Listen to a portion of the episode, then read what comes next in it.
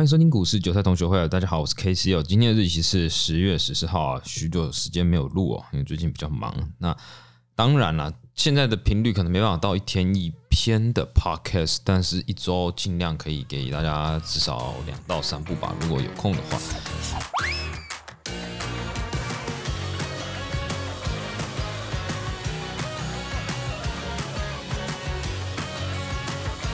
因为近期的盘势其实也没有太多需要分析的，但刚好这几天有几个东西要讲哦。第一个就是，呃，最近航运股是不是很差？我相信大家也觉得航运股很差。那很多人也想说，到底什么时候会止跌哦？那我来讲一个案例好了。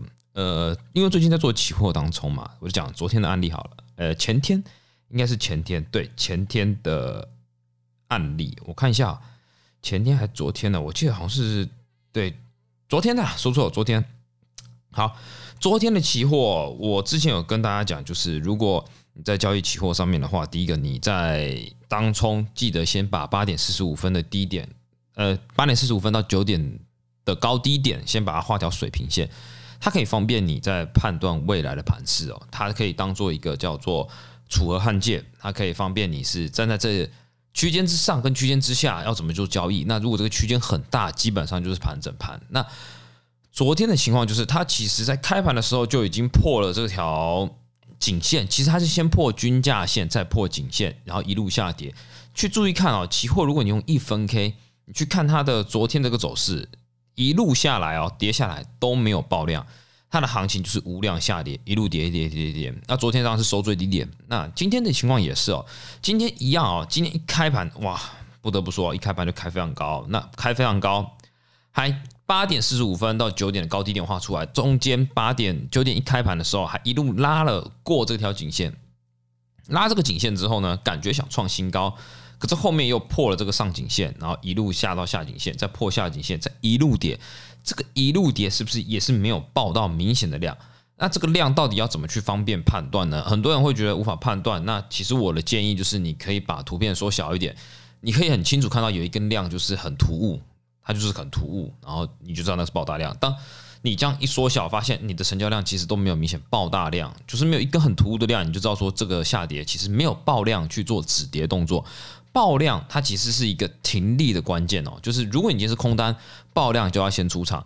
但爆量以前可能是拿来做进场的条件，但现在其实你在交易期货，你自己如果发现爆量进去做抄底，你会发现你的胜率应该是五五开吧？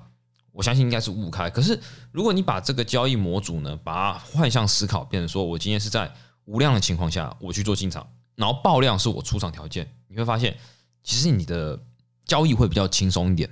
不会那么困难。好，那以今天这个例子来讲哦，我想再分享另外一个就进场的 tempo。我们常常讲说，一突破就要进场。其实我自己的经验是，你突破第二次的拉回再进场胜率会比较高。也就是突破第一根通常都会做拉回，如果它守住了，表示前面的突破是有效支撑。以波浪理论来讲的话，是不是它的二次拉回是不破第一次的起涨点？那你第一次起涨点是一突破上去之后，二次拉回，它只要不跌破你突破那个条颈线，它守住了，它就有机会再上攻。所以为什么在交易上面你会发现有一些人，呃，已经有开始讲这个东西，就是不要追第一根，但是我追第二次的拉回手支撑。其实空方也是哦，你第一次跌破你就不要急着先空，你应该是等它拉回反弹的第二次，你再去空它，你的胜率会比较高。所以。第一个是要分享就是无量下跌，那为什么提到无量下跌呢？你就可以看看目前的航运股嘛，因为目前航运股就是无量下跌的状态。不管你是看长荣、阳明、望海，你会发现啊，它这一波下跌，它都没有明显的跌势。那为什么无量下跌是这么可怕的一件事情哦？啊，如果套用到呃真的交易上面的模组上面来看的话，就是五档报价的概念嘛。你想想看，今天假设它的量都很少。我随便卖个十张，股价就会下跌，表示什么？我的尾买挂单是没有人在挂单的嘛？那是不是就很容易直接下去？那如果我今天是真的想要去守这档标的的主力呢？我会怎么守？我是不是尾买挂单会挂很多？例如挂到一千张、两千张，或者挂五百张、六百张，不管。那我要卖的人是不是一定要先吃掉这六五六百张或者一两千张，我才有办法把价格卖下去？那一旦他做了这样的动作，是不是这五呃两千张、五千张这些成交量那个尾买呢，都会变成成交量？它是不是就会变成量一直爆出来？可你想想看，我今天要卖，我卖个十张，我卖个二十张，我就我就已经把价格关下去了，那我是不是成交量就只有十张跟、二十张？它并不会爆大量，表示我很轻松的贯穿这一切价格，因为没有人在跟我做防守。所以为什么无量下跌，它是一件很可怕的事情？表示没有人去做防守。那没有人做防守，那还有另外一个情况，就表示什么？今天没有人要愿意把股票给买买进来，甚至也没有什么人要卖，大家全部在观望。那这个压力就在谁身上呢？最近航运股出现很大的问题，就是融资维持率有点过低了。你想想看，一堆人买了航运股的融资在手上，融资它会不会断头？会哦。那断头怎么办？要卖掉嘛？对不对？他就是要卖掉嘛。那假设我今天这些融资的人现在都还在观望，都还没有动作，那是什么意思呢？那表示我今天好，我不用，呃，我今天还没到断头，我就是在观望，等等。等到最后我真的被券商打电话，就是说哦，你已经被断头的时候呢，在市场上已经出现一波卖压潮，一路干，一路干下去哦。那你会发现，它瞬间出现一根大黑 K，这个是。讯号就表示，哎，有些敏感度的操盘就知道，哇，中间已经出现了有人要停损了，有人要停损，那怎么样？他就是会开始有人进去去进去买嘛。因为我知道，我一呃，我已经分析出今天这场标的的融资就是要断头，我在盘中已经就知道它已经爆大量，表示这些断头的人真的要出去了，不外乎我的卖压也就是减小了嘛。怎么样让股价涨？要么就是你买方买盘很上去，要么就是卖压减少嘛。那我的卖压给减少的情况下，我是不是相对拉抬这些标的就非常的容易？这也就是为什么大家都在等断头嘛，这是无量下跌的症状。所以，如果一档股票在无量的时候一直下跌，千万别去接刀子，因为你真的不知道跌到什么时候，它就是跌跌到爆量那一次。再来，在做什所有的交易里面，有时候赚赔比可以保住你一命哦。这个意思是什么呢？呃，以举例来讲我现在没有图，但是我可以跟大家讲，就是说，呃，两天前的期货盘，两天前的期货盘是一个大型盘整盘。那这种情况下，到底要怎么让自己控制住自己的交易模型，就是交易出手次数？呃，有些人可能是觉得盘整盘就是涨涨上去就空，下去就多嘛，然后就是这样来回做来回做。可事实上，严格你。你想归想，可实际在交易上面的时候，你会发现其实也没有那么那么容易。那怎么去控制住自己交易，或是有一些交易的次数不要那么多，或者说这个点位不要特别去下，一部分是赚赔比。举例来讲，通常做盘整盘的交易模型，应该是说它会回归均价线，它就是有点像老人与狗的概念。今天你做了趋势盘，趋势多趋势空，它会不碰均价线哦，可能前面碰几下之后就一路拉开均价线。可是盘整盘有个很特别的是，均价线因为走水平线，因为今天的成本就是大家都是水平的嘛，大家多空力道持平，上下来回答。那如果你已经理解理解盘整盘，它就是上下来回答，最后会回归均价线，那我可以牵扯到所谓的赚赔比。假设你在高点去做进行放空，我停利抓均价线，这个就是你可以获利的区间。